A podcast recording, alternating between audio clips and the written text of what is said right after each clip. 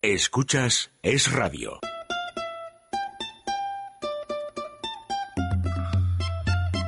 Déjate de historias con María José Pelaez.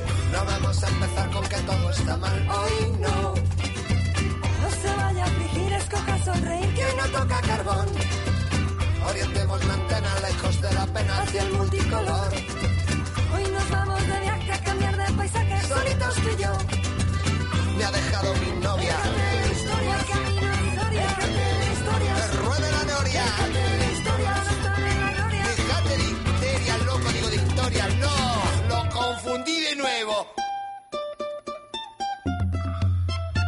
Damos la bienvenida a Víctor Zavala, gerente de la Plaza de Toros de las Ventas. Víctor, buenos días. Buenos días, José. Bueno, qué alegría tenerte en el programa. Eh, queremos empezar con esta noticia porque siguen las noches de las ventas. Este sábado a las 9 se celebra, 9 de la noche, se celebra el tercer festejo del certamen internacional de novilladas nocturnas. Decían que las 5 era la, la hora torera, ¿no? Y esto de las 9 de la noche. Pues hay que adaptarse, hay que adaptarse Sí. a los tiempos y yo creo que, que el verano en Madrid, pues no sabemos las temperaturas y creo que es un gran aliciente, uno más para acudir a esa maravillosa plaza de toros y una vez que ya ha pasado el calor, pues a las nueve de la noche eh, sentarse en esa plaza para ver un, bueno, un espectáculo taurino como están siendo estas novilladas que promocionamos a las futuras promesas del toreo pero ya solo el hecho de tomarse un refrigerio y en esa plaza, y con estos precios populares que hemos puesto, pues yo creo que es un plan que así lo está recibiendo los madrileños y la gente de, de alrededor, y está siendo un éxito, la verdad. Sí, ahora vamos a hablar de precios, pero anticipo que en el programa Déjate de, historias, que terminamos de hacerlo en la radio el próximo lunes, llevamos unos días sin hacer sorteos ni regalar entradas, entonces vamos a hacer un sorteo entre nuestros oyentes, les vamos a regalar entradas, pero tendrán que contestar a una pregunta de algo. Que yo haya charlado en este momento o esté hablando con Víctor Zavala. Los precios de las entradas, pues por 5 euros se pueden adquirir entradas en los tendidos altos, en el 4, en el 5, en el 6 y en el 7, y en los tendidos altos 3 y 8 el precio será 10 euros, y en el resto de tendidos altos se podrá comprar la entrada por 15 euros. ¿Cuándo se comenzaron a hacer las noches de, de las ventas? Bueno, pues ya llevamos más de una década sin que, las- sin que, sin que hubiera novilladas nocturnas y han comenzado eh, el- este sábado 15 de julio pasado y ya por eso es la tercera. Las hemos vuelto, las hemos vuelto a programar en este horario y la verdad que estamos eh, muy satisfechos porque la respuesta está siendo acorde a las expectativas. Yo, Víctor, tengo un doble sentimiento cuando se hablan de novilladas, porque mis hijos se apellidan Novillo, entonces no sé si es que les vais a sacar ahí a las ventas o es que... Cuando me dicen los novillos, digo, ¿qué pasa? Que allá van mis hijos para... Bueno, el que sí que va, que es novillero, es José María Pastor, triunfador de la temporada de novilladas en la Monumental de México. Pues así es, es un novillero, es una promesa, ha triunfado en la plaza más importante de Hispanoamérica, en México, y hemos abierto este certamen recordando pues la internacionalidad que tiene la fiesta, esa universalidad. Eh, ha habido representantes, por supuesto, españoles, que hay muchos, eh, Francia, Portugal, México y Colombia. Eh, es una gran oportunidad también para ellos para abrirse camino aquí, en, en España, Francia y Portugal es la plaza que proyecta a los aspirantes y a los y bueno y a todos los toreros y también el hecho que toreen pues es un un recordatorio hacia la importancia que tienen estos países eh, en, el, en toreo y que tiene el toreo también para ellos no yo José María Pastor creemos que se ha ganado esta oportunidad y también la, la oportunidad de refrendar estos éxitos en su país eh, le valen en, en, en, en todos estos países Está siendo uno de los planes familiares de más éxito del verano. El pasado sábado se congregaron más de 7.000 personas, más de 7.000 personas. Tienen información en la página web www.lasventas-medio.com, las-medioventas.com. Eh, Víctor, hasta aquí llegaría la entrevista, pero está el maestro Juan José Alonso Millán, que ha pedido la palabra, o sea, no se, no se ha lanzado al ruedo, sino que ha pedido la palabra, así que hay que concedérsela. Anda, que no era yo amigo de tu padre, ¿eh? Sí, sí, lo sé, lo sé, y me es muy emocionante hablar contigo. Yo también, como estaba María José hablando contigo, digo, voy a aprovechar para darte un abrazo, que hace mucho tiempo que no te veo. ¿Cómo estás? Bien, todo muy bien. Aquí. También me enteré ves, lo de tu madre, pero no pude. eh, eh, Me enteré más tarde, ¿sabes? Que también la quería yo mucho a tu madre. Pero bueno, Sí, María José, es que yo era íntimo de- del padre de este niño, pero íntimo, íntimo. Sí, sí, sí. Siempre nosotros hemos sido Sí, amigos y sí. admiradores tuyos. Muchas gracias. Bueno, pues eh, solo darte un abrazo. Oye, te va muy bien entonces, ¿no? Pues ¿Eh? eh, sí, eh, yo creo que la- lo que estamos haciendo, la Plaza de Toros eh, de las Ventas, Sí, hombre, yo eh, creo que sí. está viva, late y es unos, pues mira, hemos dado una vuelta de tuerca y yo creo que Este señor- las noches era importante y, A este y han señor- vuelto a ser lo que era, ¿no? Le he visto torear yo a este señor. ¿A Víctor Zavala? Claro. ¿Dónde? En un pueblo de Madrid, ¿te acuerdas? Mm, hombre, toreé bastante, Sí, toreé sí. bastante, también toreé Yo las con tu ventas, padre. entonces no me hagas- Sí, sí, sí, por eso te Entonces, digo. Ah, bueno, has toreado hasta en las ventas. Hasta que- la venta, claro, claro. No, no, era muy, Otros Sí, tenemos otras plazas, Víctor. era muy valiente, tío. Oye, que me Bueno, alegro no mucho era de haber... valiente que, que, que, que el fin el fin era otro de donde de hasta donde llegamos pero bueno Que me alegro mucho de, toros de y- poder hablar contigo, que hacía tanto tiempo que no te veía. Y eso, que me acuerdo de tu padre, fíjate, como si fuera hoy. En fin. Pues sí, como sé. Y además te puedo decir, Juanjo, que, que, los aficionados al teatro estamos deseando que volvieras a las carteleras. Bueno, pues ya volveremos. Eh, Juanjo, Un abrazo muy fuerte, chato. Un Juanjo, abrazo. eh, ¿Tú crees que a Víctor le podemos invitar algún día a la tele y entrevistarle? Yo creo que eso? no, yo creo que no, no. no, no. No. Este hace lo que quiere, hombre, lo que quiere. Bueno, pues los oyentes que quieran participar en el sorteo de entradas es para este sábado para el certamen internacional de novilladas nocturnas tienen que llamarnos al contestador automático, ahora daré el teléfono y decir cuántas personas se congregaron el pasado sábado. Lo hemos dicho en la entrevista y lo he repetido. Llaman al 91 400 8636, 91 400 8636 y nos indican, por favor, con claridad su nombre y número de teléfono. Un abrazo, Víctor. Buen día. Un abrazo. Muchísimas gracias.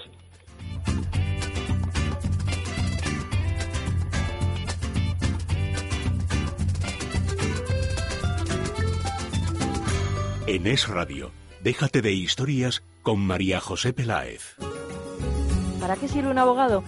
Cada vez tenemos menos tiempo y aumenta el número de personas que tienen un abogado. Un abogado es un profesional cualificado, preparado, que gestiona los problemas que el cliente le propone. Existen además muchas formas de contratación, ya que pueden hacerlo por meses, al año o eventualmente. Si huye de las sorpresas y no conoce los pasos que ha de seguir o piensa que su caso apenas tiene solución, es el momento de acudir a un buen especialista. Gabinete Jurídico Personalizado. Teléfono 91 570 18 85. Gabinete Jurídico Personalizado 91 570 18 85. Es Radio.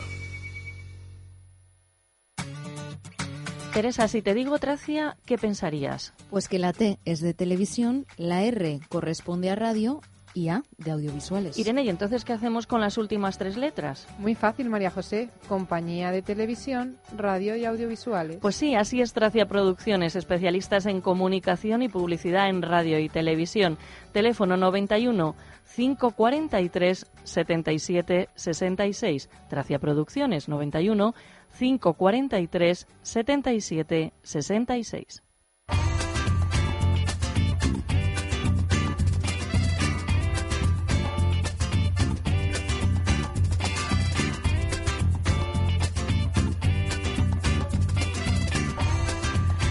Teresa, ¿qué te ha llamado la atención? Buenos días, María José. Hoy contraataco yo con otra pregunta. ¿Te gustaría cenar con Kate Winslet y Leonardo DiCaprio?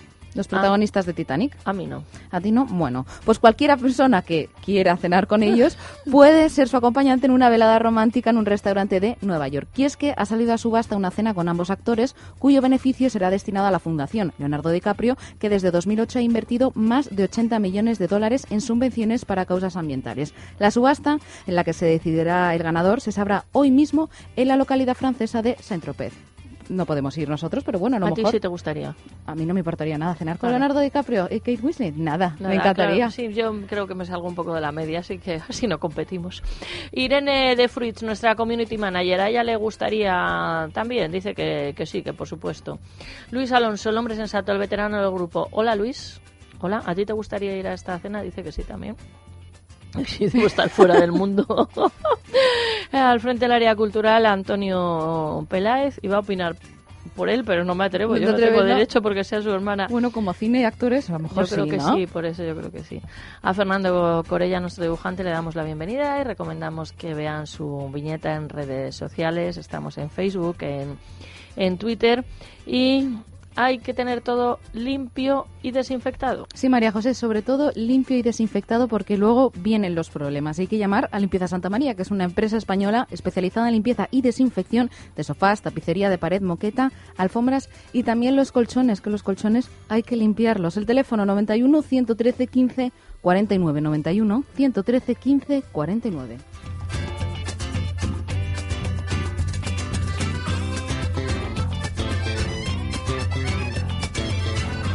Déjate de historias. Es radio.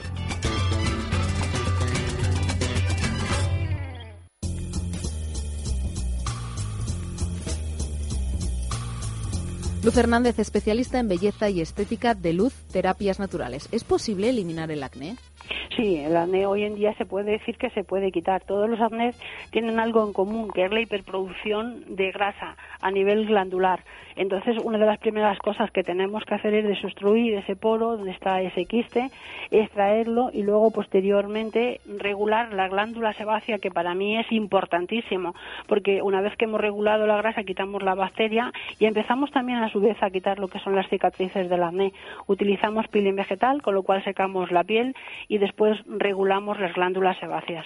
Primera consulta gratuita llamando al 91 578 1965 o acercándose a la calle Príncipe de Vergara número 28 91 578 1965.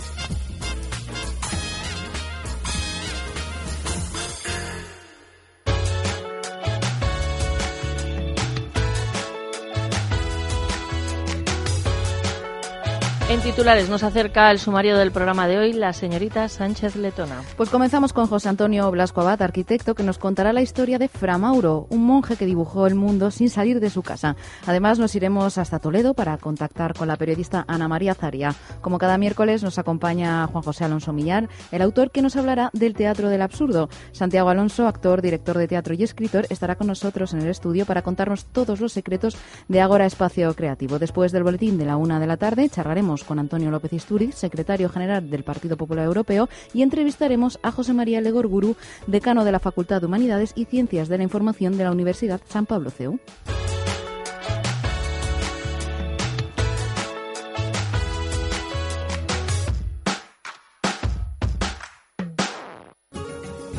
¿Para qué sirve un abogado?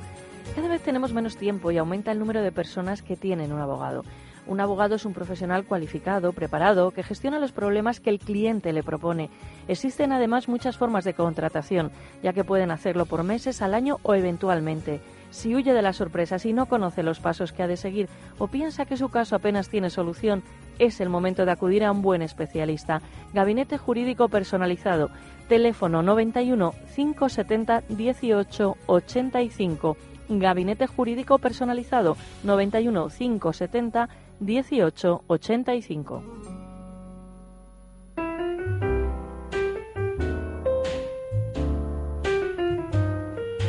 Give me a kiss to build a dream on, and my imagination will thrive upon that kiss. Mm, sweetheart, I ask no more than this. A kiss to build a dream on. Give me a kiss Echaré de menos a María José Fitzgerald No tienes por qué echarme de menos. en la radio, por lo menos. En la radio sí. No sé esto en la tele cómo quedaría. Se puede probar. Se puede probar. Eh, lo mejor es hacerlo mal, como lo hago yo. Porque cuando se hace bien regular parece que tienes pretensiones, pero como algo jocoso, divertido. Está- Y el listado de la compra que has traído hoy, yo pensaba que cuál era el tema que eh, iba a interpretar hoy José Antonio Blasco Abad. Va a hablar de Fra Mauro, el monje que dibujó el mundo sin salir de su celda. Él es arquitecto, consejero delegado de Urban Networks y de taller de, de ideas, pero vienes con un listado de la compra que se llama Déjate de historias. Sí, hoy vamos a hacer una, un, un colofón a la, a la sección radiofónica y entonces, pues bueno, vamos a hablar de Framauro, que es un personaje un poco peculiar, y haremos un poco de resumen de lo que han sido pues dos años de, de colaboración. Sí, sí, además ya se ha vuelto totalmente indisciplinado, como le pasa a todos los que vienen a este programa, y por mucho que yo me empeñe, él me acaba de dejar clarísimo que va a hablar de Framauro y luego de lo que he denominado la lista de la compra. Así que, avanti. Hoy vamos a hacer, como digo, un, programa distinto. Es, un homenaje a los mapas, podríamos decir, como herramienta de conocimiento y a los relatos como, aprendizaje de, de- del mundo que nos rodea, de una forma también de, conocer ciudades, territorios, etcétera. Que pensar que desde la antigüedad y hasta la época moderna, pues los, los mapas eran unos tesoros muy preciados porque mostraban caminos, rutas, eh, puertos militares y digamos que eh, repartían también los patrimonios, las fronteras, etcétera, ¿no? Eh, Fijaos que de, un mapa bueno, pues dependía el éxito de un viaje, el triunfo de una batalla y, y, pues bueno, eran, eran unas piezas con una gran responsabilidad incluso sobre la vida o la muerte de personas, ¿no? Es decir, ya no digo sobre fortunas, comerciantes, etcétera, ¿no?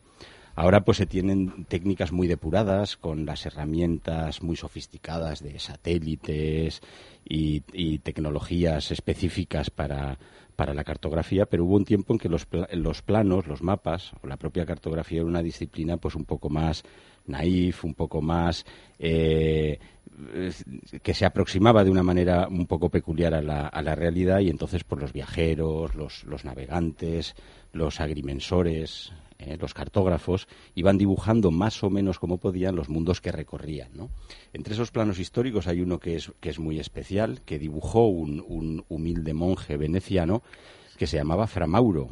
Desde su convento, pues eh, sintetizó en cierto modo el conocimiento que se tenía del mundo eh, a mediados del siglo XV con la peculiaridad de que el fraile no salió de, de Venecia, de que era de donde, donde estaba, ¿no?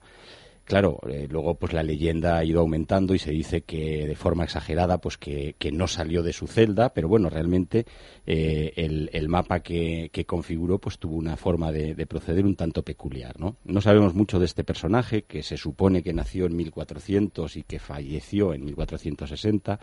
Sí se sabe que en su juventud pues viajó, conoció un mundo, fue comerciante, soldado y se especializó en la confección de mapas. Al final, en un momento no muy no muy preciso, pues bueno, decidió profesar su fe en el monasterio de San Michele de Murano, que es una de las islas de la laguna veneciana, el cristal de Murano. el cristal de Murano, efectivamente. Y ahí, pues bueno, pues mantuvo ese reconocimiento como cartógrafo que le llevó a recibir el encargo de Alfonso V de Portugal para que dibujara un, un gran mapa del mundo conocido hasta aquel momento, ¿no?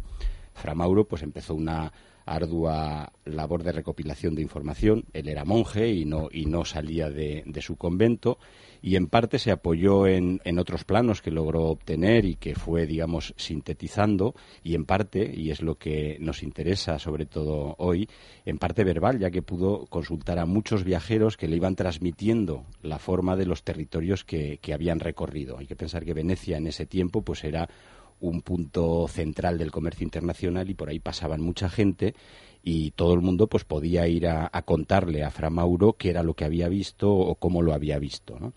Hombre, no fue una labor tan solitaria como dice la leyenda, porque tuvo sus colaboradores y en particular uno que fue Andrea Bianco, que, que es pues bueno un cartógrafo conocido y que y que tuvo una importancia en este plano, como veremos ahora, ¿no?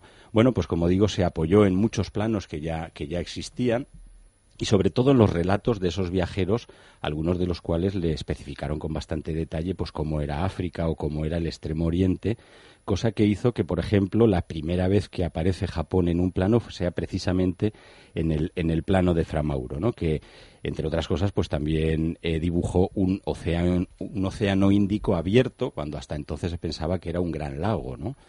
El resultado final fue un plano eh, de grande, de dos metros de diámetro, un planisferio circular que se hizo sobre pergamino, ¿no? Con, con esos dibujos que estamos comentando.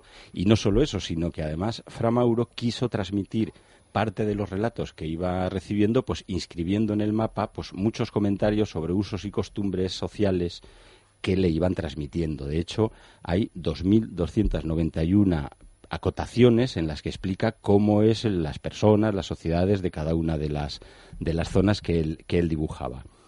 Se hizo una primera copia que acabó en 1459, que por desgracia pues se perdió y Alfonso V le encargó una segunda copia pero también nuevamente por desgracia pues Fra Mauro murió confeccionándolo y sería Andrea Bianco su colaborador, al que hacíamos referencia antes quien la acabaría y esa es la copia que permanece en la, en la biblioteca de San Marcos de Venecia y que se puede eh, admirar. Fijaos que eh, Fra Mauro, pues bueno, tuvo una época también hace no mucho tiempo de cierta relevancia porque hay un libro que es El sueño del cartógrafo de James Cowan que en cierto modo mm, explica la leyenda de este cartógrafo que no, que no viajó, ¿no?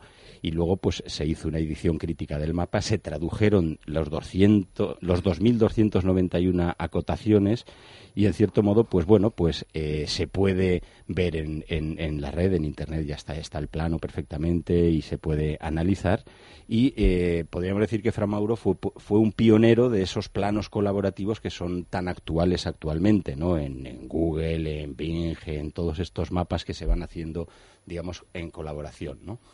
Bueno, pues el, hablar de Framauro tiene que ver, en cierto modo, con lo que estábamos hablando de los relatos, ¿no? Porque los oyentes han podido convertirse, en cierto modo, en framauros a través de los viajes que, o, las ciudades y territorios que les hemos ido contando y han podido eh, establecer o formar un cierto plano mental a partir de las 95 secciones de arquitecturas que, hemos tenido en estos dos años. 95, ¿eh? 95 y ahora voy con la lista de la compra. ¿eh? Sí, contigo que tu predecesora Paloma Sobrini, hoy en día al frente de una dirección general en la Comunidad de Madrid, también estuvo hablando de arquitectura. Quiere decir que la arquitectura ha estado presente desde el inicio en este programa, pero 95. Es una barbaridad. Madre mía. Bueno, pues fíjate, en, esos, en estos dos años pues hemos ido por los cinco continentes, no especialmente en Europa, donde hemos estado 50 veces, América, Asia, África cuatro veces, incluso en Oceanía hemos estado una vez y hemos recorrido 72 ciudades, de las cuales hemos repetido alguna. Hay una que es la que más veces hemos visitado, que es fácil de averiguar, ¿no? ¿Cuál es la que hemos visitado en 12 ocasiones? Pues no lo sé. ¿Madrid? Ah, porque, ah, bueno, claro, porque hemos hablado desde muchos puntos de vista, que si femenina, masculina, con Barcelona. Pues hemos hablado 12 veces de Madrid, hemos hablado 7 veces de Barcelona, que son las dos a las que más tiempo hemos dedicado, pero hay otras ciudades que hemos ido repitiendo, como Londres, Nueva York, París, Bruselas, Chicago, eh, incluso Zaragoza, ¿eh? debe ser que me ha dado ahí la vena aragonesa. Ay, Maño, se te ha visto el plumero. Hemos, repetido Zaragoza en, en dos Zaragoza, además se dice Zaragoza. Me sale esa especie de, de acentuación en las cuatro sílabas. Lo haces muy bien.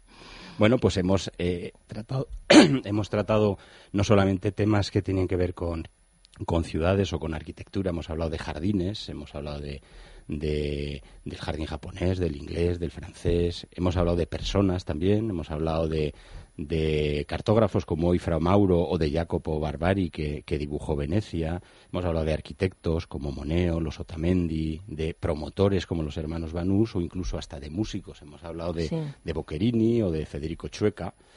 Y, y hemos hecho programas con música. ¿eh? Nos hemos eh, ido a cómo sonaba el Madrid del siglo XVIII, hemos hablado de la bossa nova y Río de Janeiro, o hemos hecho una especie de historia del jazz y sus ciudades, por lo menos en sus fue principios. recuerdo. Cuando hemos ido de Nueva Orleans a Chicago y luego a Nueva York, ¿no? Hemos estado haciendo parejas de ciudades eh, haciendo rivalidad, es una cosa muy divertida. Hemos comparado y, contrastado Madrid con Barcelona, Lisboa con Oporto, lo hemos hecho también con Salamanca y Coimbra, con Venecia y Ámsterdam, con Pekín y Shanghái o con Burdeos y Toulouse, esas formas, digamos, de asentar la identidad de cada, de cada una de esas ciudades por contraste con la, con la rival, ¿no? Nos ha dado tiempo también a hablar de teoría, hemos hablado de city marketing, de identidad, de collage urbano, hemos hablado de resiliencia, de gentrificación, de turización, hemos hablado también de, la Semana Santa y la ciudad, o de la ciudad y el fútbol, cuando, cuando estuvimos analizando la estructura de Londres a través de sus equipos, por ejemplo.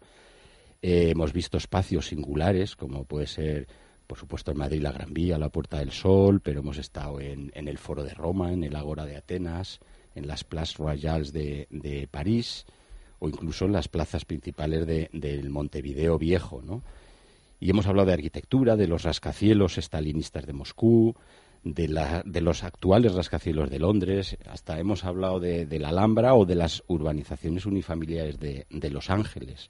O sea que, en cierto modo, todas estas cuestiones, pues bueno, pueden hacer, como decía antes, que los oyentes se hayan convertido en cierto modo en, en, en framauros y hayan dibujado ese, ese mapa mental de, del mundo que hemos ido contándoles de, desde la radio y lógicamente pues lo que les queda es ir visitándolos y, y adquiriendo digamos la experiencia personal de, de, de, vivir en los sitios, que luego pues es fundamental. Por ¿no? supuesto, y con más de 2.100 acotaciones, como hacía Fra Mauro, uh -huh. hemos podido hacer muchas acotaciones más.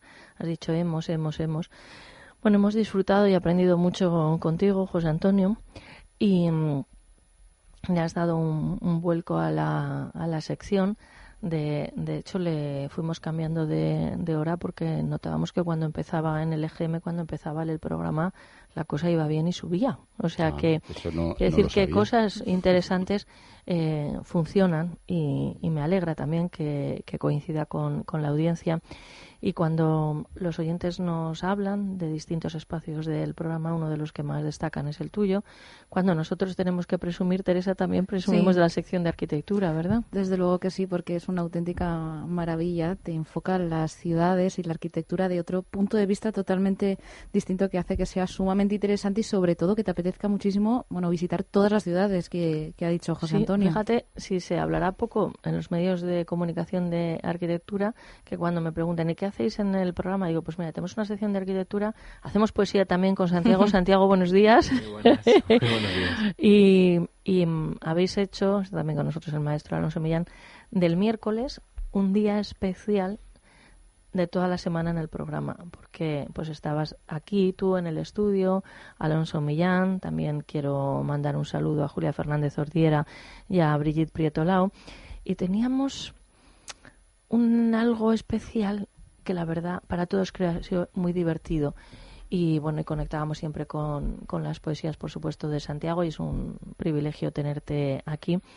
Y, y bueno que yo creo que esto adaptado como tú quieras lo puedes hacer en la tele. Sí yo reconozco que lo he pasado muy bien y que eh, en la medida de lo posible, que ha sido la mayoría de las veces, me ha gustado venir al estudio. Uh -huh. Y bueno, vamos a, a, darle una vuelta a ver cómo reenfocamos eh, lo que hasta ahora ha sido una cuestión meramente verbal con una -huh. cuestión que pueda conjugar lo visual también, ¿no? Vamos a sí, un ver. poquito de baile puedes ¿Eh? hacer. Para acompañar tus canciones, ¿no? Imagínate. Seríamos una pareja estupenda, vamos. Desde luego. Por lo menos singular. Eh, José Antonio Blasco tienen más información sobre todos los temas que trata y aborda en la página web taller-medioideas.com, taller-medioideas.com. Sigues un ratito con nosotros, ¿verdad? Claro, y está Santiago y está Juanjo, no me puedo mover. And my imagination will make that moment live. Oh, give me what you alone can give. I'll kiss the pill I dream on.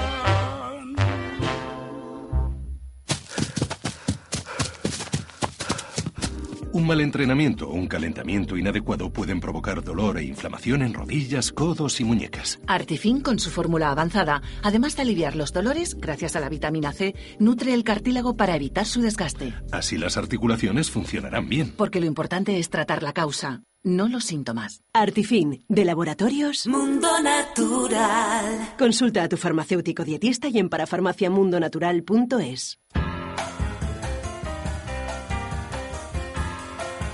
Y saludamos a Adrián González, director de comunicación de Mundo Natural. ¿Qué tal, Adrián? ¿Qué tal, Teresa? Buenos días. Buenos días. Con el paso del tiempo, nuestras articulaciones se desgastan. ¿Cómo podemos cuidarlas? Pues mira, es una pregunta muy importante porque hay muchas personas que sufren de dolores articulares. No solamente las personas mayores, también los jóvenes que someten a un estrés físico eh, profundo a nivel articular o intenso, producen y fabrican también esos dolores a nivel de las articulaciones muchas veces vamos a, utilizar un analgésico, un antiinflamatorio, que realmente su función es quitar el dolor, pero esos son síntomas de una degeneración de las estructuras intraarticular. Por eso nosotros proponemos en estos casos un suplemento nutricional y es de laboratorio Mundo Natural. El producto se llama Artifin porque Artifin tiene la capacidad de ser seleccionado por la membrana sinovial y darle viscosidad al líquido sinovial, líquido que es responsable de absorber los movimientos articulares y lubricar la articulación, y también de engrosar el cartílago, que aparte de las células que conforman eh, ese cartílago, pues está compuesto de cuatro elementos fundamentales proteoglicanos, glucosaminoglicanos, que esto es lo que aporta precisamente el artifin para reparar, para engrosar este cartílago y también colágeno y ácido hialurónico. Por lo tanto, estamos incorporando los elementos que necesitan, que tiene estudios clínicos para confirmar esa regeneración del cartílago y no tener que abusar y utilizar los analgésicos y antiinflamatorios por largo tiempo que realmente producen efectos secundarios y muchos indeseables e irreversibles. ¿Cómo hay que tomar Artifin? Pues Artifin podemos tomar, si quieres hacer un trabajo más preventivo, más profiláctico, una cápsula por la mañana y una por la tarde, siempre fuera de, los, de las comidas para sacarle mejor rendimiento y si estás en un proceso agudo en cuanto a dolor a nivel articular, precisamente o perfectamente podemos tomar una o dos cápsulas antes de desayuno, comida y cena.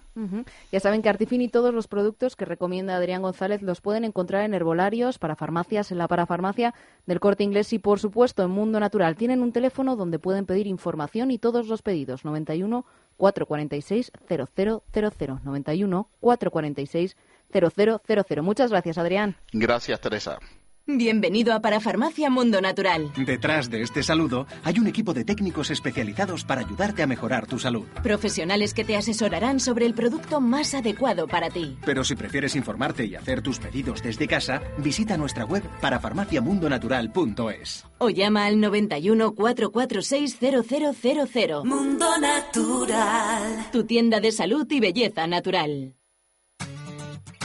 Teresa, si te digo Tracia, ¿qué pensarías? Pues que la T es de televisión, la R corresponde a radio y A de audiovisuales. Irene, ¿y entonces qué hacemos con las últimas tres letras? Muy fácil, María José. Compañía de televisión, radio y audiovisuales. Pues sí, así es Tracia Producciones, especialistas en comunicación y publicidad en radio y televisión. Teléfono 91 543 77 66. Tracia Producciones 91 543 77 66. En Es Radio, déjate de historias con María José Peláez.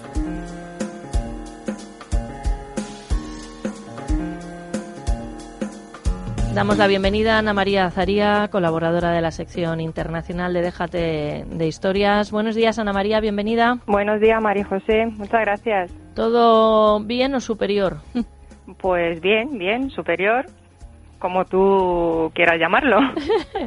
Estás en Toledo con tu Irene de Frutos que estuvieron grabando en Toledo contigo para bueno dar un paseo por esa maravillosa ciudad a partir de septiembre en, en la tele, por ir avanzando.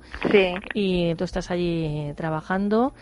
¿Son tonterías mías? Son tonterías mías, sí, que estará próximamente en Déjate de Historias TV, así que vamos a ver qué, qué tal y yo estoy segura que todo va a salir genial. Eso es el título de un programa de televisión. ¿A ti te parece serio eso? Bueno, a ver, son tonterías mías, pero no vamos a hablar de tonterías, María José, sino que sabes que rigor y la profesionalidad siempre nos ha caracterizado a ti, a todo el equipo de Déjate de Historias y, y a mí. ¿Y va de, de qué? Pues es un programa que va enfocado al mundo universitario, está enfocado pues a lo, principalmente a los estudiantes de periodismo, de comunicación audiovisual, de publicidad y lo que se intenta es pues mm, dar salidas profesionales a un mundo que siempre los más críticos decían que el periodismo está muerto, pues no, el periodismo no está muerto y podemos eh, convertirnos en emprendedores y de una tontería pues puede salir un programa de televisión, ¿no? de una respuesta de WhatsApp, por ejemplo. Pero Efectivamente. eso ya veremos una. a ver si lo contamos. Bueno, adelante con lo que quisieras comentar hoy, Ana María. Pues mira, hoy quería hacer una, al ser la última, mi última intervención en la, en la radio, pues quería hacer algo especial. Así que te lo dedico a ti, María José. Bueno, pues espera que descruzo las piernas, que soy supersticiosa. ¿Por qué? No sé, porque dice que da mal fárico tener las piernas cruzadas. Y cuando te vas a cortar el pelo, ¿no te ha pasado nunca cuando te cortan el pelo que te dicen, tiene las piernas cruzadas? Porque no te ha pasado a ti, A mí Teresa? no me ha pasado nunca, yo lo sé, que en misa no se puede, es lo único que No, sé. muy bien, muy bien. bueno, avanti. Pues lo he titulado Hoy va sobre ti. Así que espero que te guste. Querida amiga, te conocí en un momento especialmente difícil de mi vida. En la cafetería de profesores de la Facultad de Ciencias de la Información de la Universidad Complutense de Madrid. Había tocado fondo. Mi cara estaba desfigurada por las lágrimas que no quería mostrar. Y mi sonrisa había desaparecido por completo. No era yo misma. No tenía fuerzas para seguir. Quería abandonar y dejar de luchar esa batalla que tan larga resultaba ser. Pero llegaste tú y cambiaste mi sendero lleno de miradas críticas, dudas, incomprensión, recordándome una y otra vez más quién era. Esta vez con una sonrisa sincera. Aquel día fue suficiente mirarte a los ojos para darme cuenta de cómo eras. Eres alegre, devota, honesta. Todo lo que podría escribir o decir en este momento es poco en comparación con todos los valores que llevas en la sangre. Y llegó el día en que juntas defendimos una comunicación en aquel salón de actos delante de estudiantes, académicos y profesionales de los medios de comunicación. Yo seguía destrozada. Pero tú me ofreciste tu apoyo. Tus abrazos, en medio de mi sonrisa manchada de lágrimas, me recordaban en las noches de insomnio lo fuerte que era. No quería mirar atrás ni un segundo, pero no podía. Quería ignorar todas esas voces que intentaban rendirme, pero no era capaz. En la guerra más larga y más dura jamás vivida hasta ese momento, me aferraba una sonrisa de aliento, capaz de hacerme recuperar la confianza y la seguridad que había perdido. Y el día menos pensado, me di cuenta de que había llegado. Me propusiste colaborar en Déjate de Historias y acepté. Estaba ilusionada, pero mi corazón seguía vacío. En las primeras intervenciones, mi cuerpo era irreconocible. Temblaba como nunca antes, pero no eran nervios, tampoco falta de seguridad. Era sufrimiento, un dolor tan grande que no quiero recordar. Pero tú tuviste paciencia. Estaba inundada de miedo, de que no sería capaz de seguir, pero tú me respondías después de cada intervención con una sonrisa. Llegaba a casa y respiraba hondo. Me decía a mí misma, por fin, alguien que no me regaña por equivocarme. Estaba ciega por las lágrimas que habían consumido mis ojos, pero me levantaba. Seguía una y otra vez más. Con la historia de Solange, la mujer que se convirtió en empresaria, fui capaz de emocionarte. A ti, a los oyentes, a las chicas de Déjate de Historias y a todos los que estaban en el estudio en ese momento.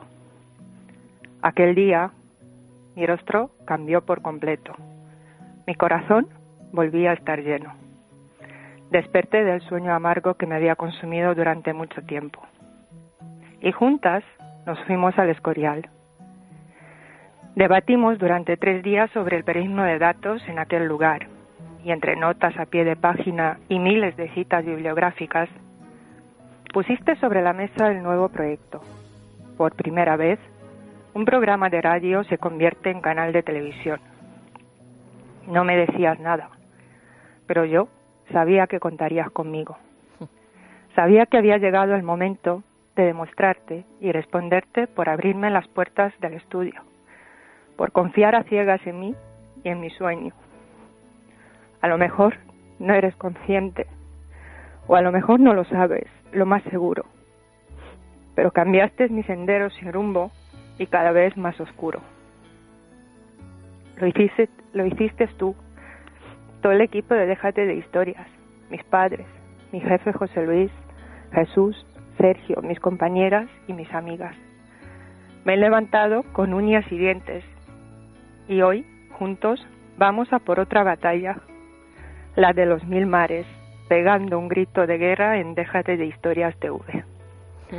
Pero esta vez es diferente, porque mis rodillas están sanas, mi cara sonríe y mi corazón vibra, está lleno de alegría. Me criticaron por ser transparente, por decir las cosas por su nombre, o por lanzarme al campo de batalla con sensibilidad, pero se olvidaron que el valor se lleva en la sangre, que la guerra se gana jugando limpio y, con los principios sobre la mesa. Gracias, amiga. Gracias, déjate de historias, por recordarme quién era, por forjar el camino que se topó en mi vida, por aludir que ante cualquier situación siempre se puede dar más. Y lo haremos juntos en Déjate de Historias TV.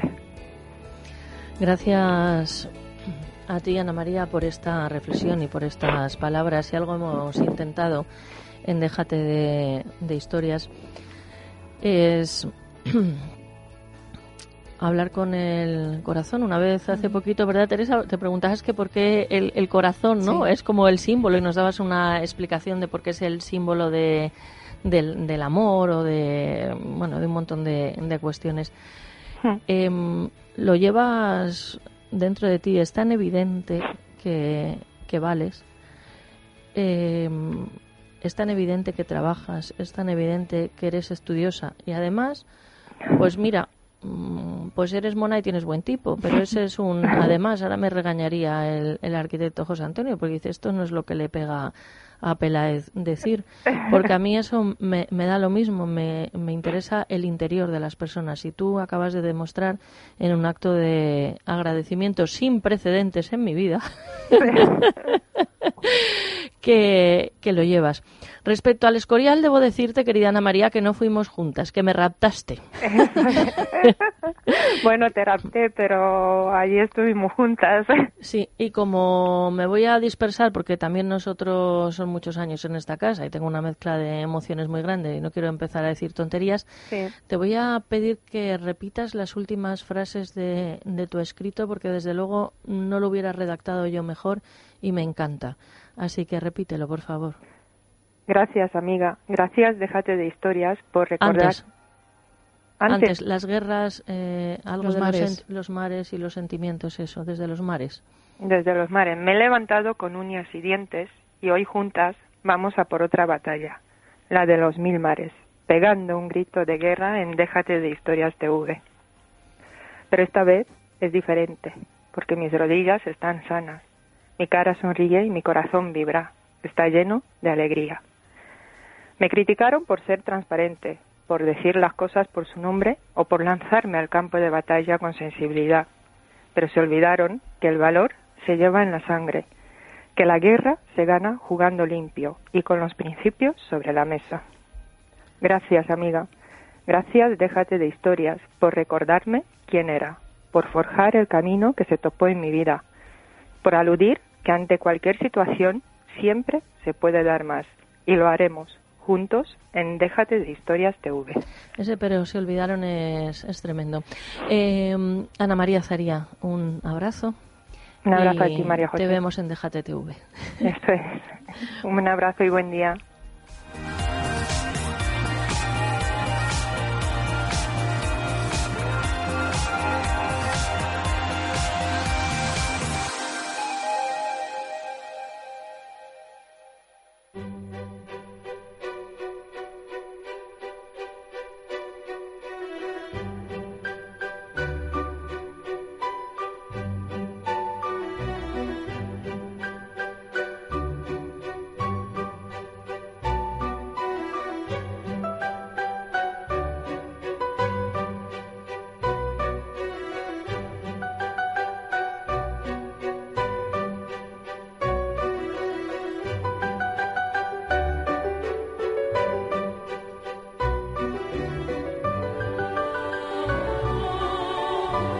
Maestro Juan José Alonso Millán, comediógrafo, bienvenido a este su programa. Hola.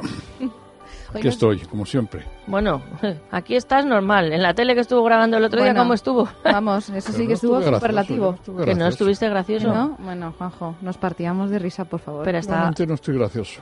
Antes era mucho más.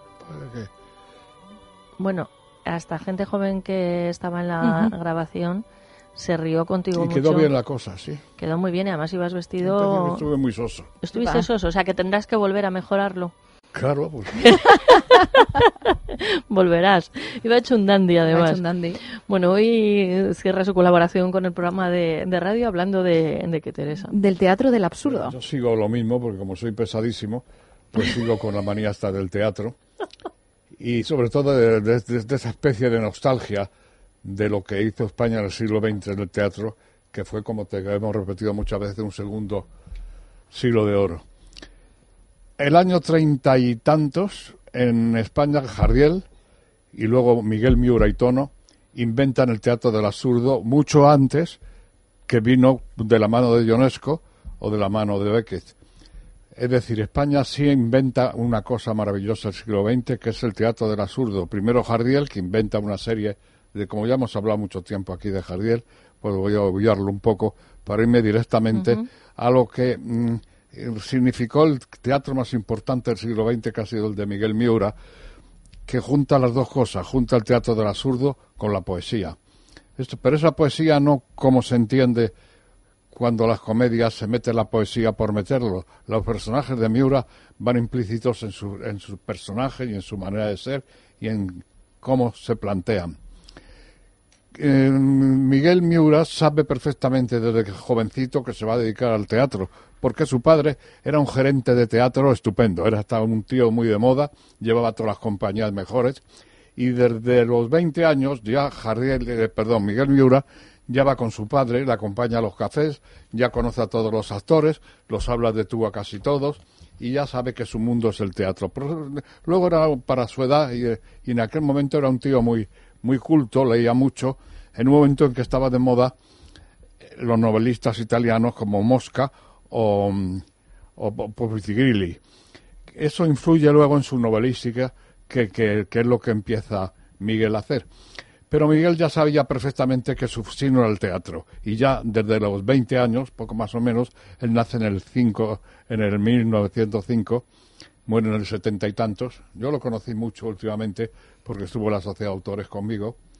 Y lo que esto que hablamos siempre de las edades, yo recuerdo a Miguel que no llegaba a 70 años y era un viejecito, viejecito, viejecito. También estuvo muy enfermo, pero hay que ver los 70 años de ahora que no son nada y en cambio en estos tiempos que yo recuerdo de los años 70, pues Miguel era un señor muy muy mayor, muy mayor, muy mayor. Bueno, a lo que iba, él sabía perfectamente que su sino era el teatro, aparte de su cultura literaria, que luego le sirve para escribir novelas, pero él, como he repetido muchas veces, como no se puede explicar por qué uno es autor de teatro, es un instinto que le viene dado, pero que no se aprende ni es inútil proponérselo si no se es autor o no se es autor. Miguel, mm, cuando ya se dedica a esto del teatro, él cree que va como su padre de gerente y, lo, y va con una compañía que, que el cómico Aladi hace de varietés por España. Allí conoce el teatro, se hace una gira de un año, ahí tiene veintitantos años y sufre una, una operación gordísima de la cadera. De eso se resentuvo toda, toda la vida porque quedó muy mal, cojeaba y, y se- en aquella época se tiró dos años en la cama. Perdón.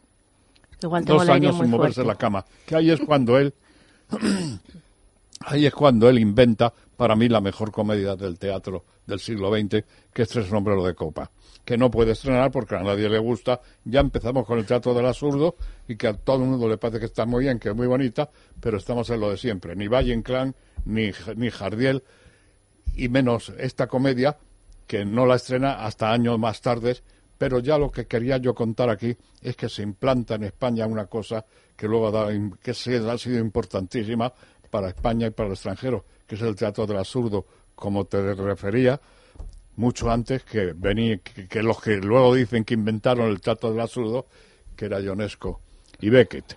Pero a mí me parece que lo hace mucho mejor Tono y Miura que venían de hacer la ametralladora y luego fundaban la Codorniz, que te he traído unas cosas sí. para que tú lo vieras, de cómo se hacía el teatro y cómo se hacía el- los chistes en, el año 40. Y en fin, quería decirte esto como colofón a, a seguir luego hablando de teatro siempre que tú mandes y que yo estoy encantado, primero de estar contigo, como lo sabes, y luego de, de seguir hablando de lo mío que es el teatro. Y que como yo soy muy pesado, como da igual, esté donde esté, yo hablo de teatro, porque es lo único que sé hablar, pues de manera que estoy encantado de estar aquí. Y, Y más de estar aquí contigo y con este equipo. más. Sí, desde luego que sí. Además, bueno, como has comentado antes, María José, que no se pierdan a Juan José Alonso Millán en la televisión, porque si ya en la radio es una auténtica maravilla, verle en la tele es una pasada. José Antonio Blasco Abad, ¿qué le puedes decir al maestro? Para mí eh, eh, ha sido y, y seguirá siendo un privilegio poder contar con, con su presencia, con su amistad y con, y con la cantidad de cosas que, que he aprendido. No solo de lo que ha dicho en antena, sino de lo que ha dicho luego fuera de antena. Sí, que- que es que- tremendo. Aquí vamos a hacer lo bueno es que vamos a hacer teatro, ¿verdad, María José? Sí, sí, y sí, como sí. vamos a hacer teatro, que ya me estoy dando un empacho de leer, qué barbaridad. Porque claro, es que se olvida uno de las cosas, hay que volver a leerla y ver los personajes, y ya estoy metido de lleno en lo que vamos a hacer. Porque tiene un proyecto para que hagamos teatro en, en la tele sumamente interesante. Santiago Alonso, ¿qué le puedes decir al, al maestro? Pues yo, igual que José Antonio, es un privilegio y un, Muchas gracias, placer hombre, muchas gracias. compartir mesa y, y escucharle todas las semanas, que aunque no siempre yo esté en el estudio, pero siempre, siempre le escucho. Yo fíjate que todo lo que he aprendido, que lo aprendí en los cafés, que ha sido mi universidad, lo poco que sé es lo que he oído. O sea, que, a mí, eh, esto a mí me parece que se ha perdido, esto de la oratoria de café, que es realmente lo que es esta tertulia para mí. Y, y yo he aprendido todas las cosas que sé de teatro, y sobre todo a creerlo y a, y a emocionarme y a dedicarme a eso, precisamente por hablar de teatro. Y como yo he conocido a muchísima gente con un talento extraordinario, que, que- porque de las cosas hay que hablar, sobre todo las cosas que apasionan, no se pueden dejar. Hay que hablar y hay que apasionarse, claro. De manera que yo lo único que hago es que soy muy mayor y que cuento cosas que he vivido, nada más. Claro, pero eso es un privilegio, que te lo Ujú. cuenten de primera mano, cuando luego aparece mucha gente que, que, que no lo ha vivido ni, ni en Claro, el café ni en claro, el tiempo, sí. sino que lo ha leído, se lo, Lo han entiendo contado. muy bien. Y entonces, Claro. tenerlo de primera mano es un Pues gente con talento como tú, que aprecie eso, es lo que importa de- realmente en la vida, valorar eso, y cuando pase el tiempo, verás los que te siguen a ti, que hablarán de ti también estupendamente, porque has dado esas lecciones. O- ojalá. Gracias, ¿eh? Bueno, fíjate lo que dice Juanjo, lo que ha vivido, ¿no? Mm, Siempre tengo en la memoria cuando paseo por Gran Vía, que la verdad es un, me encanta, Gran Vía es una, una maravilla. Eh, me imagino, hace unos años se me representan, ¿no? Y vamos a hacer teatro, ¿no? En la Fernando, tele. Fernando Fernán Gómez, el Fernando Fernán Gómez y Alonso Millán paseando por ahí. Sí, Juanjo, pero hay que buscar el dinero, que me haces contarlo todo. Que dice que todo es muy baratito, pero me ha hecho un planteamiento que mejor no les cuento. Se me ha visto con cara Berlusconi. sí, sí, se ríe. rite, rite. Bueno, damos paso a los servicios informativos y después hablaremos con Tono López Isturiz, Parlamento Europeo, con Santiago Alonso. Igual le pedimos al decano del CEU que nos acompañe mañana o el viernes porque estamos un poquito justos. Fue profesor tuyo, ¿no? Sí, fue profesor O mío sea que igual y- tienes enchufe, le puedes... Sí, yo creo que sí. Además, María José fue la primera persona que me dijo que mi voz era radiofónica. ¿Ah, sí? Sí, sí, o sea que vamos. ¿Y la segunda yo? Y la segunda tú. Bien. bueno, vamos.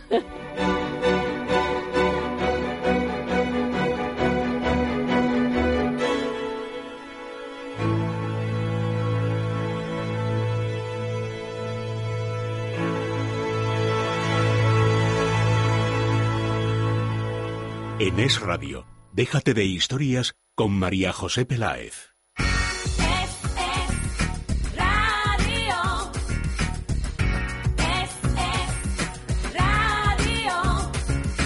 Es Radio.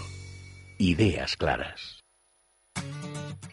Teresa, si te digo Tracia, ¿qué pensarías? Pues que la T es de televisión, la R corresponde a radio y A de audiovisuales. Irene, ¿y entonces qué hacemos con las últimas tres letras? Muy fácil, María José. Compañía de televisión, radio y audiovisuales. Pues sí, así es Tracia Producciones, especialistas en comunicación y publicidad en radio y televisión.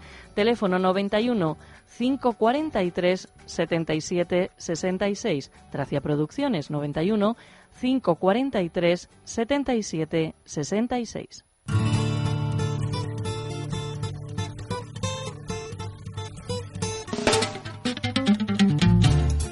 En Es Radio, déjate de historias con María José Peláez. Recibimos a Rosa Oñate de Óptica Roma. Buenos días, Rosa. Hola, ¿qué tal? Buenos días. Bueno, hablamos a veces de gafas de sol, de progresivos, de audífonos. Y ella, pues con pasión, por supuesto, lo defiende. Óptica Roma lleva más de 50 años. Son, desde luego, grandísimos profesionales los que tenéis en los establecimientos pero yo noto una pasión especial en ti por las lentes de contacto. Bueno, efectivamente, porque fíjate que yo siempre he adaptado lentes de contacto, llevo ya en esto pues mm, casi 40 años ya en la profesión en óptica Roma y entonces, bueno, mira, estamos ahí, fíjate, voy a contar un poco la historia. Sí, ¿eh? por favor. Mi marido y yo, como ópticos optometristas, y si no estábamos nosotros no poníamos una lente de contacto, te estoy hablando de hace 40 años. Bueno, y ahora pues mira, gracias al trabajo y todo eso, somos más de 50 ópticos optometristas los que estamos ahí en Óptica Roma para atender a todo el mundo y todo esto. Y entonces yo he adaptado muchas lentes, muchas lentes de contacto, no me hacían falta. Yo digo, bueno, yo espero, digo, yo nunca usaré porque con mis problemas de visión nada. De cómo eran las lentes de contacto antes, a cómo son ahora, o sea, es otro mundo. O sea, es bueno, que, pero si hay es de, que no tiene de usar y tirar, digamos, De usar y tirar. Bueno, antiguamente las lentes rígidas, semirrígidas, luego permeables, eso por un lado más. Luego las lentes blandas que duraban tres años y las veías cuarteadas y llenas y con depósitos y con de, de todo. Hoy día dices, bueno, qué maravilla, entre que han cambiado los materiales, con lo cual el ojo se está oxigenando continuamente y se está hidratando continuamente con los nuevos materiales que hay de hidrogel de silicona. Más luego que las estamos cambiando continuamente. Fíjate lo que son las lentes desechables diarias, que Sí. tú tiras unas lentes por la noche y al día siguiente estás estrenando otro, otro par de lentes de contacto nuevas. Entonces yo digo, qué maravilla, qué fáciles son de poner, qué fáciles son de quitar, qué bien veo, estoy protegiendo a la vez mis ojos, estoy viendo perfectamente y a la vez, fíjate, los niños, los adolescentes, dices, es que mi hijo con lo desastre que es, con le poner lentes de contacto, digo, señora, digo, vamos a ver, su hijo con 14, 15 años le está aumentando las, las diotrías a una por año. Usted le va a poner lentes de contacto, le va a aumentar mucho menos la miopía al, al chico, al adolescente. Para hacer deporte va a estar muchísimo mejor. Hay veces que a los niños les molesta llevar gafas y no les gustan, porque tienen sus apodos en el colegio. Y sobre todo te vas a decir, va a haber muchísimo mejor y estamos haciendo que la miopía avance mucho menos. Para los niños es fundamental ponerles lentes de contacto. Van a ver mucho mejor, van a hacer deporte mucho mejor y se van a encontrar ellos mejor. Las personas que dicen, yo tengo tanta miopía y, y es que todo el día con gafas me molesta, me, me empiezan en la nariz, me molestan Mm. atrás. Con unas lentes de contacto vamos a ver mucho mejor que con gafas siempre. Con y, lo cual, y ahora para el verano. para el verano, tú sabes lo que es ponerte tus gafas, tus lentes desechables. Todos los días vas a tener unas lentes. No se te van a contaminar en el mar, en la piscina. Que es que las son los, las lentes de contacto. Dice, bueno, yo las llevo de un mes o las llevo de, de año y medio. No, no, no. Úsalas en verano. Lentes de contacto desechables diarias y estás garantizando la salud de tus ojos. Y luego, fíjate, yo digo, yo llevo lentes de contacto desechables progresivas, con las cuales estoy viendo. Además. Además, veo perfectamente lejos, intermedio y cerca. Y ahora me, voy a la playa en verano y me voy a poner mis gafas de sol encima, que me van a proteger 100% de los rayos ultravioleta. Con lo cual, sé que voy a tener mis ojos perfectamente protegidos y a la vez viendo perfectamente a cualquier distancia. Con lo cual, yo creo que ahora en verano es el momento de ponerte tus lentes de contacto progresivas más tus gafas de sol, las que tú quieras, las que más te gusten, las de último, el último modelo que más te, que más te guste de todos y vas a ir perfectamente, viendo perfectamente y protegida perfectamente. Desde luego, como siempre, Rosa, con buenos consejos y soluciones. Óptica Roma tienen muchas direcciones en Madrid, ópticaroma.com, pero por ejemplo les avanzo dos, Manuel Becerra 18 y la avenida Monforte de Lemos número 101.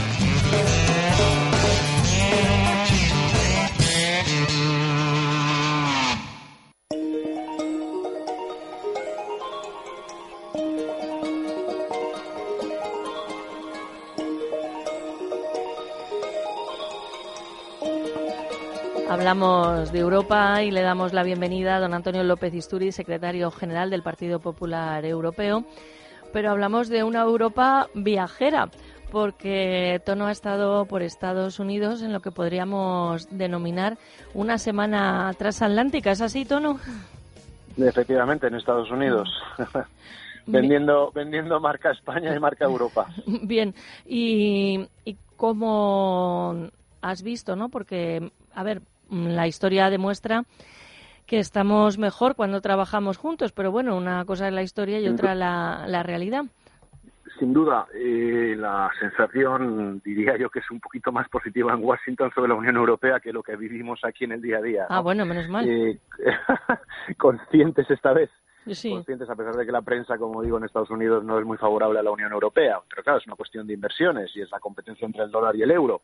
Pero vamos, son conscientes de que este año, frente a todos los pesimistas, eh, bueno, pues estudios que hubo el año pasado a raíz del Brexit, lo que ocurrió en el Reino Unido, pues bueno, han visto que, eh, a diferencia de lo esperado, pues la Unión Europea está muy unida, eh, coordinada, discreta frente a las bravatas y las tonterías de ciertos políticos británicos y al desajuste que tienen en la negociación. Están muy, muy, muy perdidos. Sin embargo, nosotros tenemos plan, tenemos estrategia y eso en Washington se conoce y se apoya, por cierto.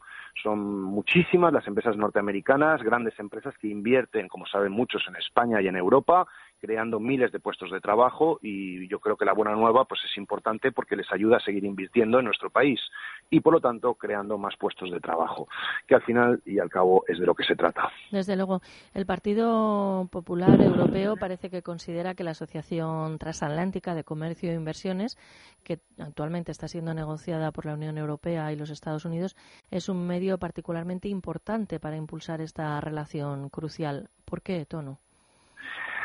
Pues porque, eh, vamos a ver cómo lo podemos explicar para que todo el mundo nos entienda. Eh, los aranceles que hay ahora mismo impuestos eh, por el traslado de, bienes, servicios y personas entre Estados Unidos y la Unión Europea, pues claro, carga muchísimo las cuentas.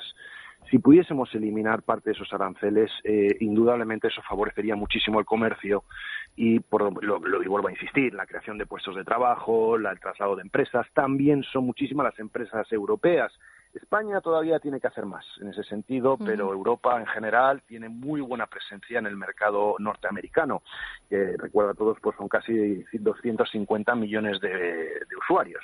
Al igual que la Unión Europea, unida, son 500 millones de usuarios. Son dos mercados potenciales enormes que nos unen mucho en el plano cultural, histórico, en fin, todos son ventajas que deberíamos, la verdad, acordar. Eh, ahora mismo Estados Unidos con el nuevo presidente Trump, todos sabemos que hay unas incógnitas allí. Lo que sí yo he podido sacar en claro en reuniones del Departamento de Estado, para que los oyentes me entiendan, es el Ministerio de Asuntos Exteriores en Estados Unidos y el Departamento de Comercio, es que el tratado con Europa si bien ahora está en estos momentos en suspenso, sí que hay eh, una muy buena sensación por parte de la nueva administración para poder retomarlo en breve.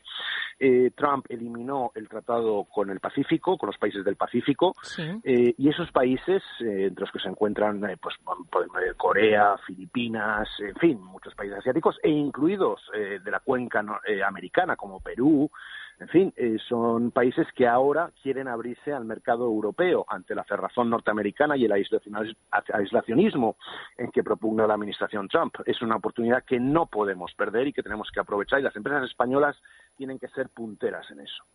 Desde luego que sí. Bueno, pues buenas noticias, podríamos decir es una calma, estamos uh -huh. ahora en medio de la tormenta, en el ojo del huracán, hay una cierta calma, hay que aprovecharla eh, y desde luego los buenos números que en estos momentos tiene España y, el, y en conjunto la Unión Europea, porque frente a todas las noticias que muchas veces vemos, pues hay que saber que todos los países europeos el año pasado tuvieron, eh, no tuvieron déficit, todo lo contrario, tuvieron algo eh, de superávit, poquito, pero bueno, es una buena señal, es decir, la Unión Europea va tirando y, uh, en fin, yo creo que es una oportunidad que no podemos dejar de desaprovechar, ya digo, ante la situación que se ha planteado en Estados Unidos. Eh, todo lo contrario, yo creo que es un mercado de oportunidades para el empresario, para los inversores, tanto en España eh, como lo que puedan hacer los empresarios españoles e inversores españoles en Estados Unidos.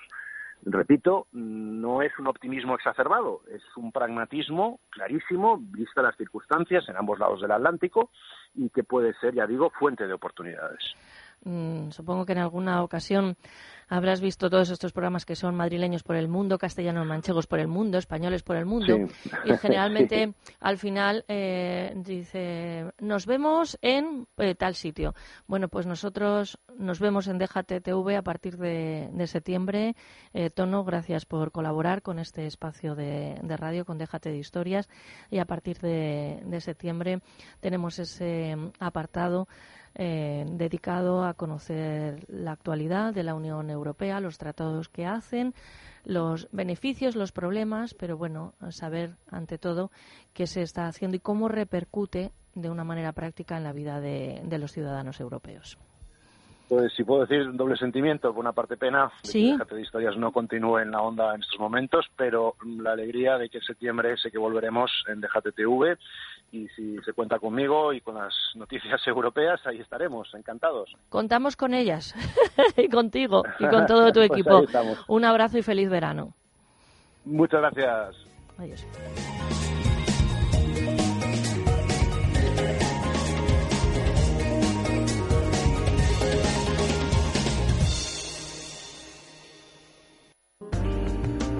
Con dolores no se puede vivir. Deje de sufrir. Centro Médico Doctor Esquivano le ofrece tratamiento sin antiinflamatorios. Primera consulta gratuita. 91 431 24 14. Tratamiento de la artrosis, osteoporosis y fibromialgia. 91 431 24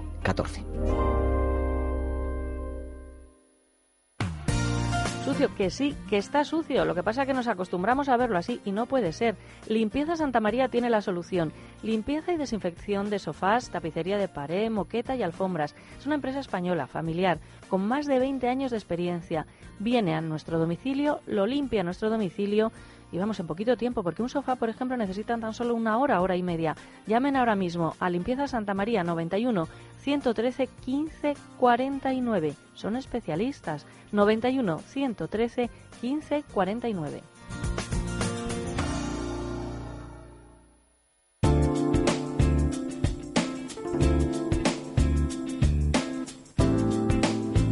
Déjate de historias. Es radio. Hablan del 3 en 1. Sí. Pero el 8000 en 1 tiene nombre y apellido. María Por José. favor. Santiago Alonso es actor, director de teatro y escritor. Además es ingeniero informático, imparte clases de teatro y cuenta con más de 50 libretos propios estrenados y seis libros publicados en España e Iberoamérica. Hoy está aquí para contarnos todos los secretos de su nuevo proyecto Ágora Espacio Creativo. Buenos días, Santiago, bienvenido. Muy buenos días. Mariado. Por cierto que Santiago ya mm, ha grabado unas poesías. Sí, sí. Porque la poesía va a estar presente también en Déjate, en Déjate TV.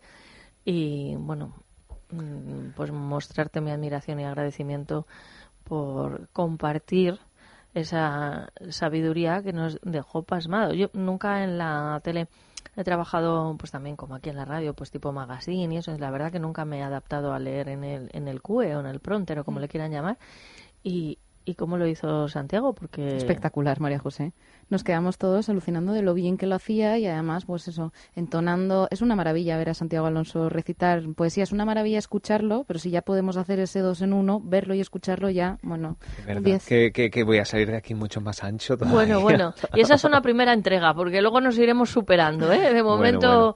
ha sido... Se hará lo que se pueda. Ya sabemos que los tiempos en televisión eh, son reducidos porque todo cuesta mucho ¿Mm? y, y el mérito es el que tú tienes por ser tan valiente y, y pasar eso de, de déjate de historia de radio una horita y media y tal, así, a 24 horas en televisión, eso es solo de valientes. Bueno, y, y- y tú desde luego, dice Antonio, yo no lo sé, yo creo que Santiago va a ser el único en televisión recitando, que empeña a la gente en mandar a, la a otros a las Sí. islas a gritar Sí, y sí, cosas de esas, pero No, la- tenemos que hacer una televisión distinta, Mm. la- que también es necesario, y, y ahí tenemos que hablar de poesía, de arquitectura, de cosas interesantes, de y dejarnos de otras historias, que esas son para... Exacto. Entonces vamos con un nuevo concepto. También hablamos de nuevos conceptos, de un nuevo concepto de ocio y formación en Alcalá de Henares.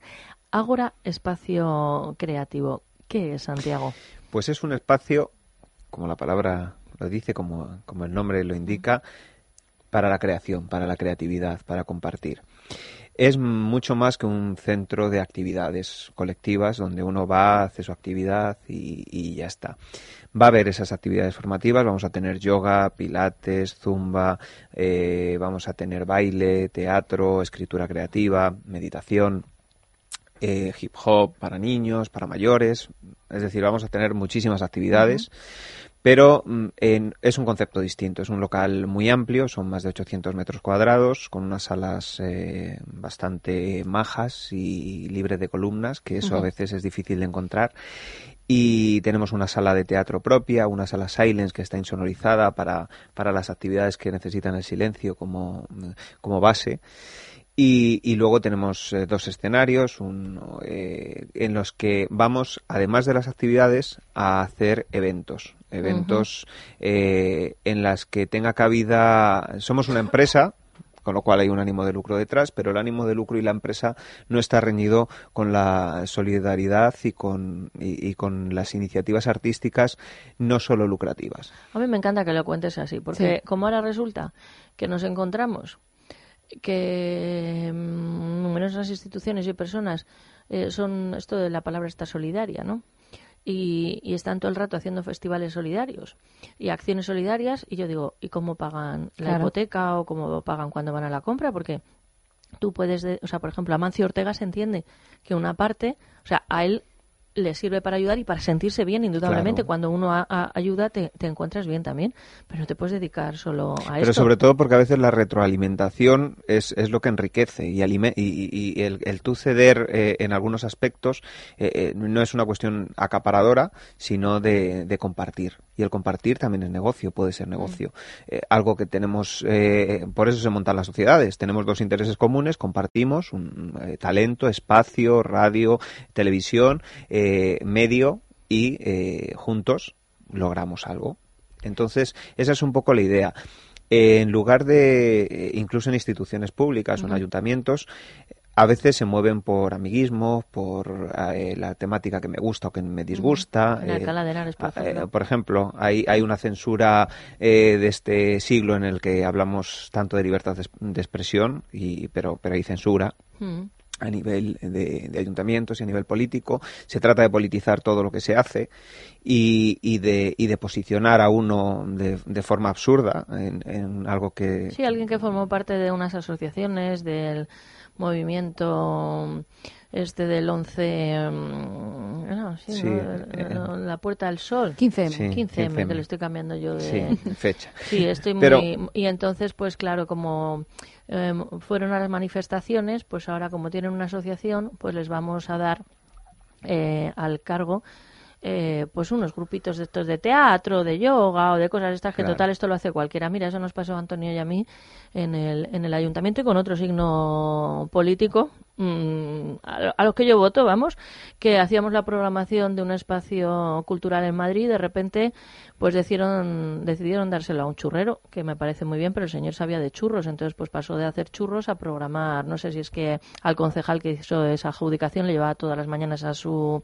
Es Sí, un bueno. suponer, ¿no? Le llevaba churros y manzanas caramelizadas y entonces decidió que el señor sabía mucho de programación de radio, de cine. que estas cosas que pasan a veces, Sí. pues, pues bueno, en, en Ágora lo que vamos a intentar es que no haya eh, un alquiler de la sala, es decir, un grupo de música que quiere tocar, pues eh, vamos a, a arriesgar contigo, entonces vamos a ir a, a un bien. porcentaje de taquilla, a un porcentaje de las consumiciones o de lo que de lo que sea, porque además Ágora, aparte de ser un centro de formación, es un centro de ocio. Te- eh, vamos a tener una pequeña cafetería, va a haber cafeteatro, vamos a recuperar bueno. las actuaciones en vivo, los monólogos, el humor, eh, los acústicos, eh, los conciertos, mm, a- en el tamaño que, que es, no es un gran concierto, pero bueno, vamos a recuperar estas salitas que en Madrid sí que las hay, en Alcalá apenas, a- apenas hay. Y, y vamos a tener también un espacio para los libros, para las tertulias literarias, donde tú te puedes llevar cualquier libro siempre que Ah. dejes otro. Y entonces es un poco el, el colaborar y el, y el, y el participar. Es un concepto cultural que, mm, trata de, de compartir conocimientos, de compartir arte y, deporte también, porque también en salud hay, hay otras actividades. Por supuesto, cursos también de reciclaje para profesionales y preparación para pruebas de acceso a RESAD o preparación de casting.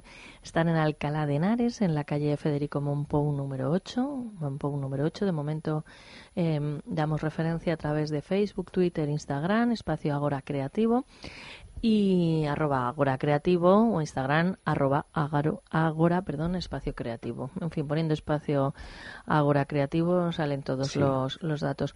Em, oye, pues habrá que grabar alguna cosa también, ¿no? Para, Claro, desde para allí televisión. además tenemos una sala preciosa, una salita que, que es muy televisiva y, y bien eh, equipada. Y bueno, en septiembre vamos a inaugurar con los grupos de, de mis grupos de alumnos de- Sí. del curso pasado, con las obras que hicieron como muestra, pues vamos a iniciar el curso con esas obritas. Qué Así bueno. que bueno, podemos llevar alguna cámara en algún Yo creo que sí, momento ¿no? y o en bastantes momentos. es. Eh, ¿Qué te parece todo esto, Irene de Frutos? Pues a mí me apasiona, pero quería comentarle, bueno, preguntarle a Santiago si tiene un espacio para el baile, algo de baile, así de Ah, movimiento. Sí, sí, nuestra tenemos A ver, el teatro está muy bien y esas cosas, pero el baile... Beatriz Acituno, que es nuestra profesora de bailes de salón, es, una, es, eh, es experta en baile y además cada cierto tiempo, cada 15 días o así, vamos a hacer también un- los sábados por la noche, pues eh, la noche del cha-cha-cha o la Ah, noche del, del tango o la noche del, del paso doble y entonces tanto alumnos como eh, a- em, personas que quieran Público que- en general. público en general que quieran acercarse posiblemente se dé una clase gratuita de 20 minutos o media hora para los pasos ba- base no para los que somos un poco torpes bailando Sí, como yo como yo me vendría bien. Pues A mí viene muy también. bien. y después eh, pasamos un ratito divertido bailando Qué bueno. Está fantástico. Teresa, ¿qué está previsto que suceda mañana en este programa de radio? Pues tendremos las secciones habituales de los jueves, María José, pero también entrevistaremos a Diego Moldes, escritor, especialista de marketing y profesor universitario en la Francisco de Vitoria. Y también nos acompañará Javier Llorente, alumno de comunicación de la Universidad Loyola Andalucía en Sevilla, que además ganó un Emmy. Sí, sí, eso es- Eso son palabras mayores. Irene de Fritz, ¿alguna cosa más que añadir? Bueno, pues recordar que nuestras redes sociales están en plena ebullición, que estamos todos los días publicando lo que hacemos delante y detrás de cámaras, porque ahora no es solo delante y detrás de micrófono, ahora es también delante y detrás de cámara. Eh, Ella lo publica todo. Sí, esa es la realidad. En Facebook somos Déjate de Historias y en Twitter somos arroba DéjateTV, arroba DéjateTV. ¿Y en casa qué te dicen? Ah, que salgo muy bien. Están encantados. Digo, no, no, que a mí me da mucha vergüenza. Y me dicen, ¿pero qué dices, niña, si sales fenomenal? Y además Le- tú, que no tienes vergüenza ni nada. eso. Mira, eh, yo no había visto la grabación que hemos hecho, pero Teresa y yo, bueno, pues estamos de pie, no es que Sí. estemos tensas, pero bueno, pues estamos grabando ahí una cosa, hay una mezcla de sentimientos, en fin. Pero Irene de Frutos se sienta sobre la mesa. salsa, está en su salsa, Vamos, está Teresa. fantástica ahí hablando, pues eso, como es ella, natural, como la vida misma. Ay, bueno, eh, Santiago, eh, gracias por tanta poesía, por tanto sentimiento y enhorabuena por, por tu trabajo. muchas gracias a ti Nosotros nos vamos, que nos vamos, pero antes les deseamos que sean ustedes muy, pero que muy malos, porque dicen los que entienden de esto que es divertidísimo. Perdone la tristeza, nuestra gran revolución será encontrar por un segundo la belleza.